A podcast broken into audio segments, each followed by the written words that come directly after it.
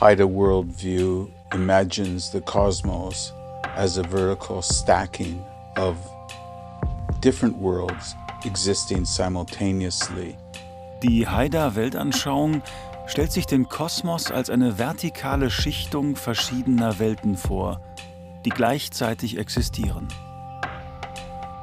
Truly, the world is a very complex place.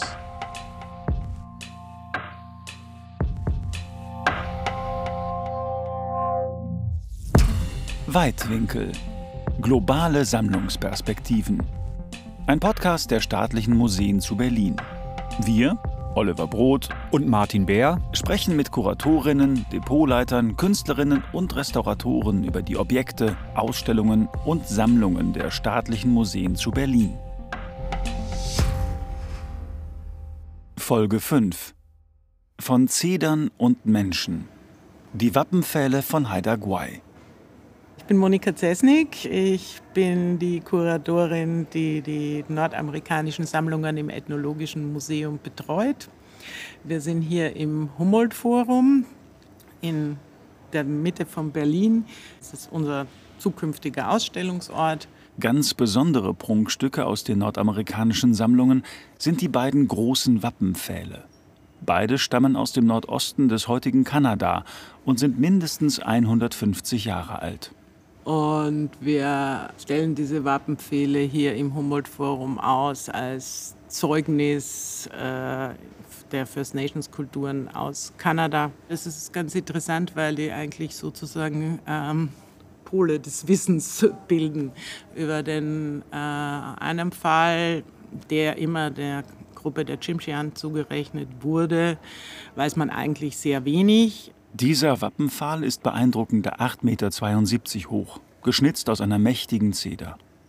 Unten ein Wolf mit der typischen langen Schnauze, darüber ein Wal, der einem menschlichen Figurenkopf zugewandt ist.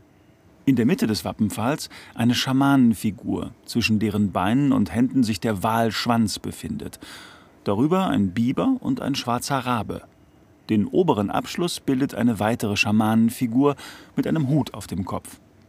Aber gesichert wissen wir eigentlich nur, dass ihn ein Herr Umlauf an das damalige Königliche Berliner Völkerkundemuseum verkauft hat. Und Herr Umlauf war der Schwager von Karl Hagenbeck, dem Besitzer des Hagenbeck-Zoos in Hamburg, und hat eben mit Kolonialwaren im weitesten gehandelt. Es ist allerdings gut möglich, dass dieser Pfahl unter Umständen schon für den Markt produziert wurde. Jedenfalls haben viele Vertreter der First Nations wie die indigenen Gruppierungen ja offiziell in Kanada heißen, äh, uns mit Blick auf den Fall gesagt, naja, der ist eben qualitativ nicht so hochwertig, vielleicht wollte sich da niemand damit identifizieren. So, und man sieht wirklich auch starke Unterschiede. ist auch, er ist auch äh, eindrucksvoll und schön, aber der Heiderpfahl, das ist der zweite, der ist eben viel ausführlicher äh, geschnitzt und einfach künstlerisch viel hochwertiger. Das ist der Wappenpfahl, der ursprünglich in Messet auf der Inselgruppe Haida Gwaii stand. 8,62 Meter hoch. Dieser Pfahl ist schwarz, rot und blaugrün bemalt. In leuchtendem Weiß sind Augen und Zähne hervorgehoben.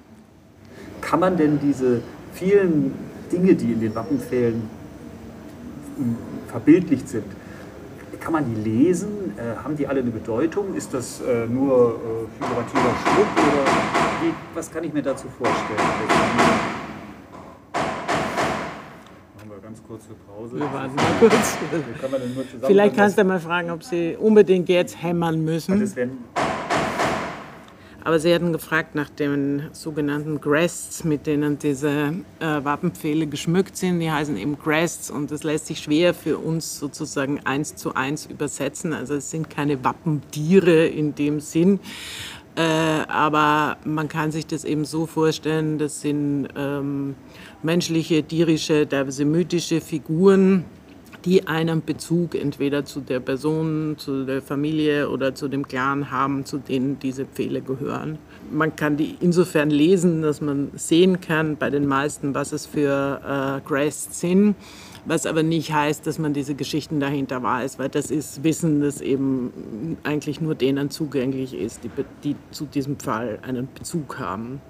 Aber was man bei unserem, unserem eben sagen kann, er hat ganz oben an der Spitze eine Adlerfigur, von der leider der irgendwann im Laufe seines langen Lebens der Schnabel abgebrochen ist. Das haben wir jetzt mit, einem, mit einer Kopie ersetzt. Ähm, dann kommt darunter ein Bär. Das sind immer sehr stilisierte Darstellungen. Dann ein menschliches Wesen, das einen Frosch im Mund hat. Äh, dann, und das ist vor allem, das haben die Kollegen auf Haida Gwai so hervorgehoben, was sie so interessiert hat, ist eben so eine Schamaninnenfigur, die auf einem Wal reitet und ähm, Rasseln in der Hand hält, die aus Papageientaucher äh, schnäbeln. Also in dem Fall ist Holz, aber es gibt eben diese Rasseln. Wir haben auch solche in der Sammlung aus Papageientaucher schnäbeln. Rasseln aus Papageientaucherschnäbel, das klingt ja nach äh, Musik. Gibt es ja bei diesen Potlatch, bei diesen Zeremonien, gab es da auch Musik? Ja, da gab es und gibt es.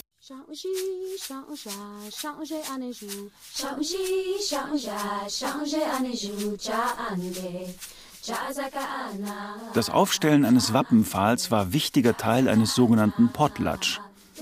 Bei diesen Festen verteilten die Gastgeber Wertsachen an die Gäste um die Aufstellung des Wappenpfahls zu feiern und das eigene Ansehen in der Gemeinde zu stärken.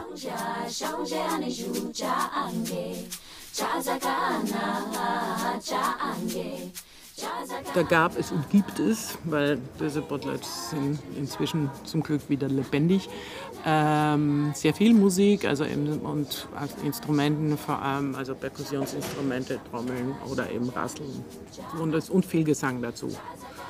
Also da gibt es sehr unterschiedliche Gesänge auch. Ähm, äh, inzwischen auch durchaus wieder viele Leute oder einige, die da auch wirklich Profis sind. Man darf eben nicht vergessen, dass also äh, eine der Brüche in den First Nations Kulturen in Kanada und den USA natürlich auch bestand eben darin, dass man also den Leuten äh, untersagt hat, ihre Kultur auszuleben Kanada gab es ganz klar ein sogenanntes Potlatch-Verbot. Das war zwischen 1884 und 1951. Und man hat den Leuten eben auch die Objekte entzogen. Also es ging erst in den 1970er Jahren los, dass sie dann Objekte wieder bekommen haben, die im Rahmen dieses Potlatch-Bands entzogen worden sind aus kanadischen Museen zum Beispiel. Das hat natürlich einen großen Impact auf diese Kulturen gehabt. Und man merkt jetzt einfach in den letzten Jahrzehnten, wie es sich auch selbst wieder erneuern und ein erneutes äh, Selbstvertrauen für sich aufbauen, aber natürlich auch Forderungen stellen, zu Recht, an die Nationalregierung. Also, wenn ein solcher Wappenpfahl aufgestellt wurde, dann gab es ein Fest Potlatch, wo die Bedeutung auch darin liegt, dass man die man die Gäste beschenkt. Wie kommt man auf die Idee, Menschen eine solche Zeremonie zu verbieten? Ich denke, es ist immer einfacher, wenn Sie äh, Menschen im Griff haben möchten, um ihre eigenen Ideen durchzusetzen, die ja sehr oft politisch oder ökonomisch bedingt sind, ähm, wenn sie denen die Dinge entziehen, die sie selbst nicht kontrollieren können. Und man war natürlich damals auch wirklich davon überzeugt, in der Kolonialzeit überall, dass man die Leute an einen vermeintlich höher stehenden europäischen Standard heranführen musste. Aber der Hintergrund war natürlich auch wirklich handfeste wirtschaftliche Interessen. Je weniger äh, die Menschen zusammenstanden oder zusammenstehen konnte, weil man sie einfach vereinzelt hat, weil man ihnen einfach all diese Dinge nicht erlaubt hat zu erlernen, die für sie wichtig sind, um ihre Kultur zu erleben, desto leichter können sie sie natürlich regieren. Was kann man denn über diesen hier im Humboldt-Forum befindlichen Fall oder über die beiden sagen? Was stand der Fall nur da und war da eine Erinnerung an jemanden oder an etwas? Oder wurde der für bestimmte Feierlichkeiten, bestimmte Zeremonien genutzt? Also es gibt unterschiedliche Arten von sogenannten Wappenpfählen. Unser ist ein Hauspole, der, der konkav geschnitzt ist.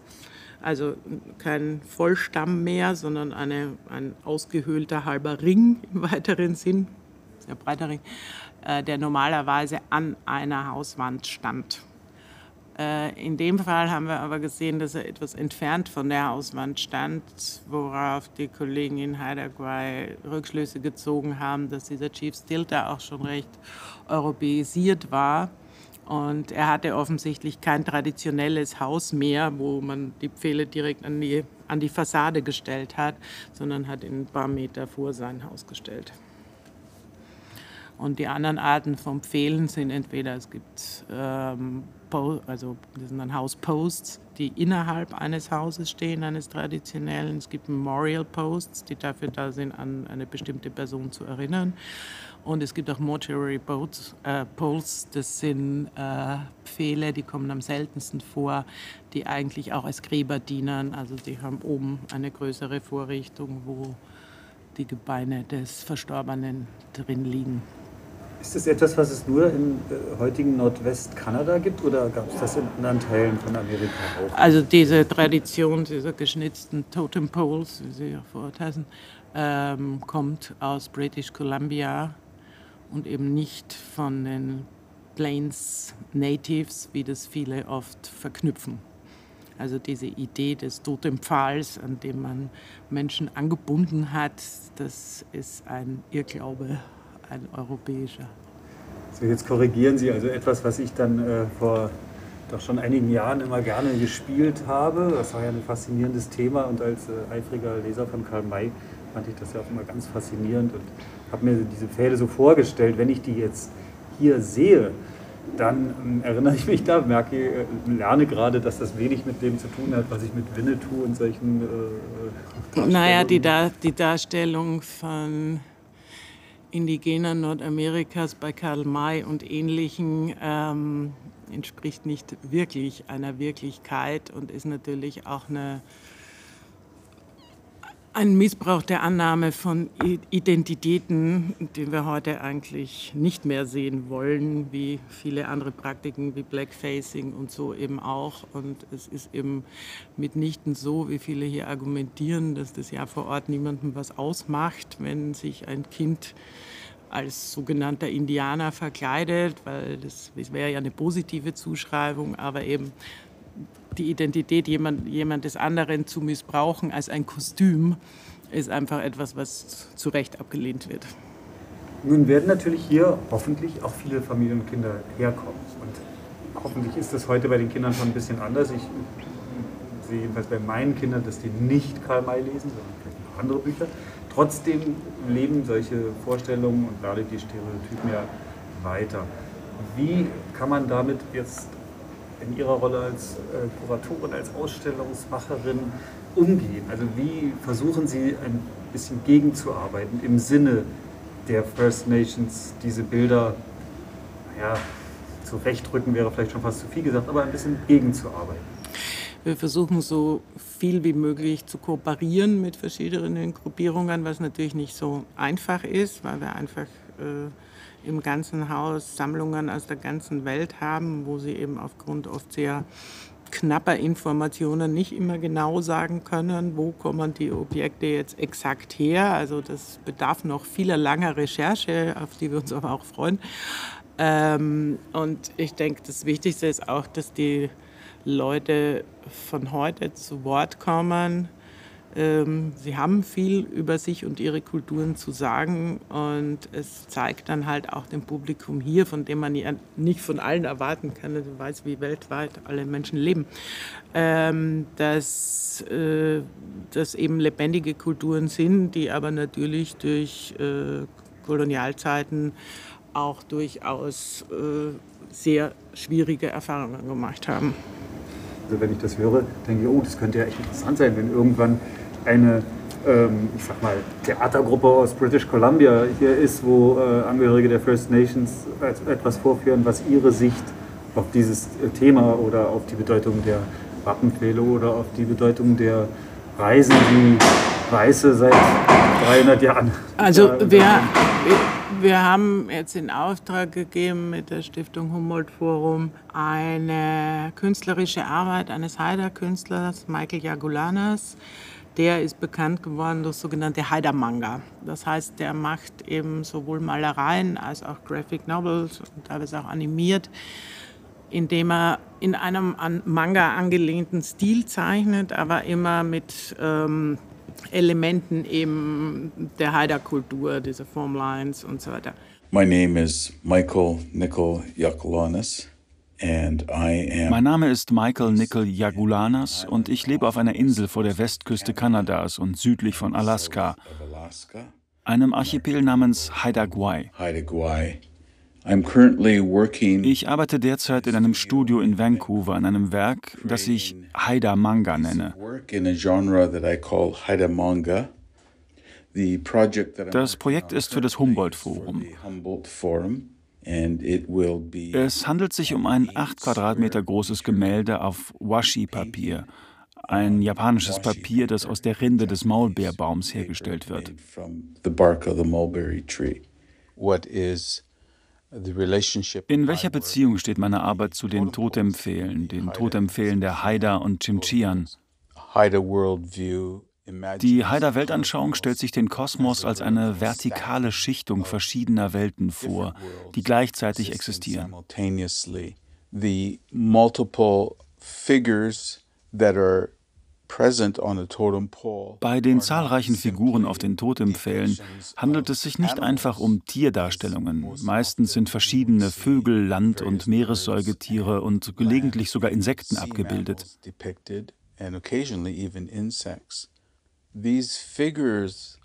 Also Diese Figuren sprechen auch von den Abstammungslinien. Und die Erzählungen, die die Abstammungslinien und die Besitzverhältnisse derer beschreiben, die den Pfahl geschaffen haben, sind das Thema des Totempfahls selbst.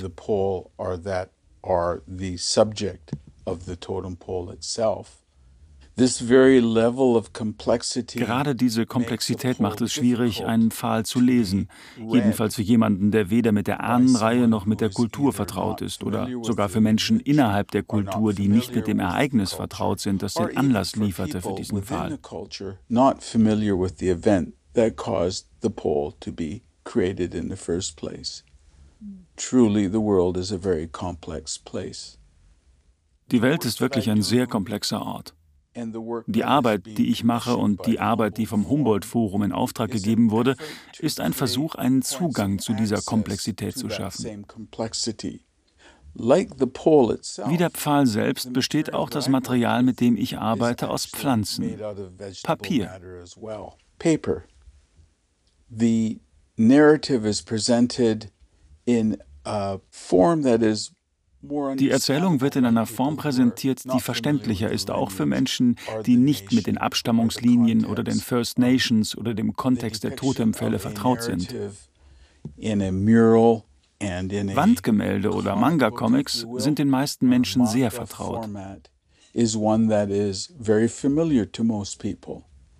Ich versuche sehr komplexe Erzählungen zu nehmen und sie den Menschen durch eine gemeinsame und vertraute Sprache zugänglich zu machen.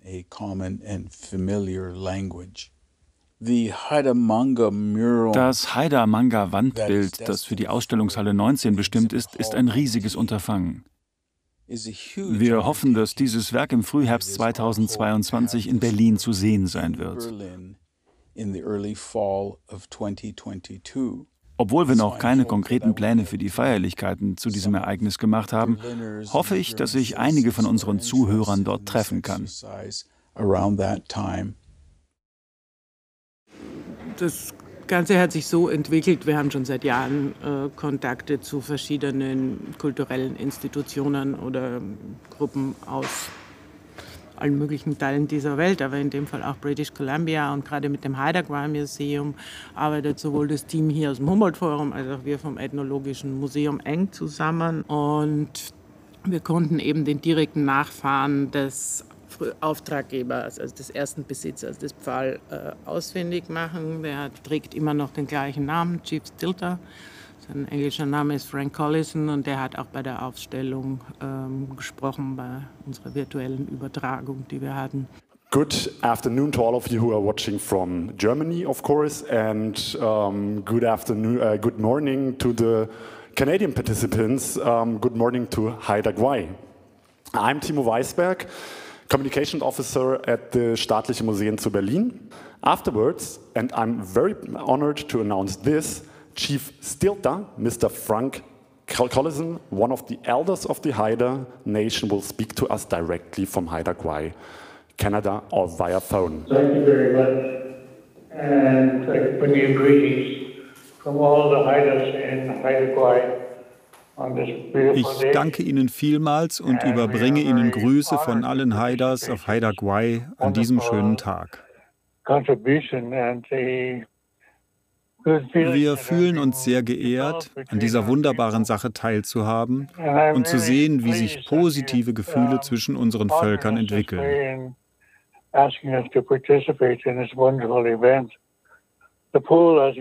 Der Pfahl ist, wie Sie wissen, sehr wichtig für uns.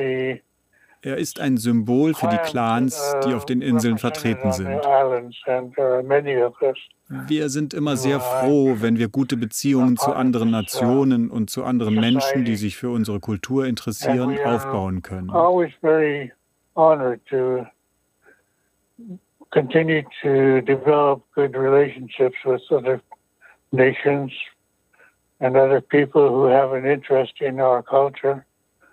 And we wir wissen das Fachwissen der wunderbaren Menschen, die an diesem Projekt arbeiten, sehr zu schätzen. Und wir danken Ihnen sehr, dass Sie uns heute eingeladen haben.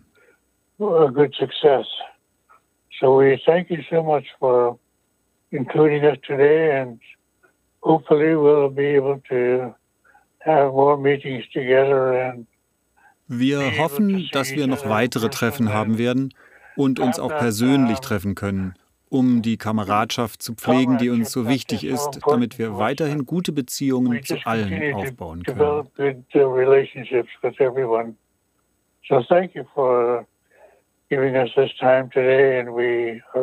Wir wissen es wirklich zu schätzen, dass Sie gute Beziehungen zur Haida-Nation pflegen.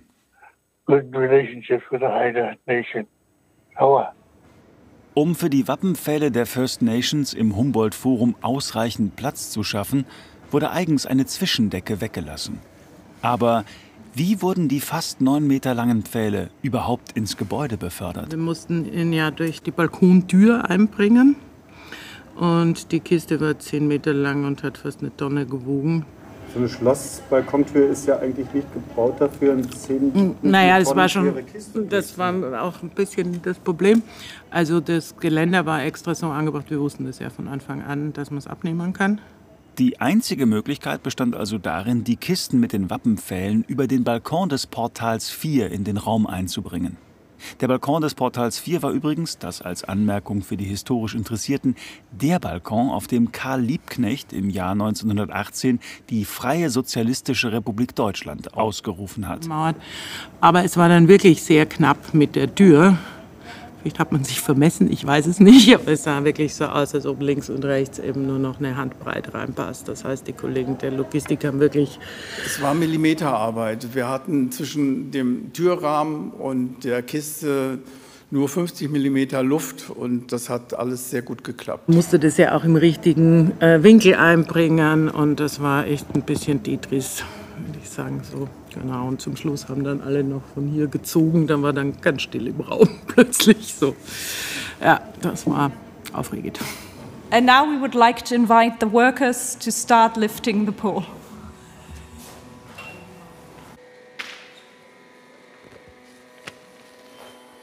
Wow, this is definitely exciting. Guys, wonderful, excellent work. Thank you so much. Greetings to Canada. Thank you for being with us.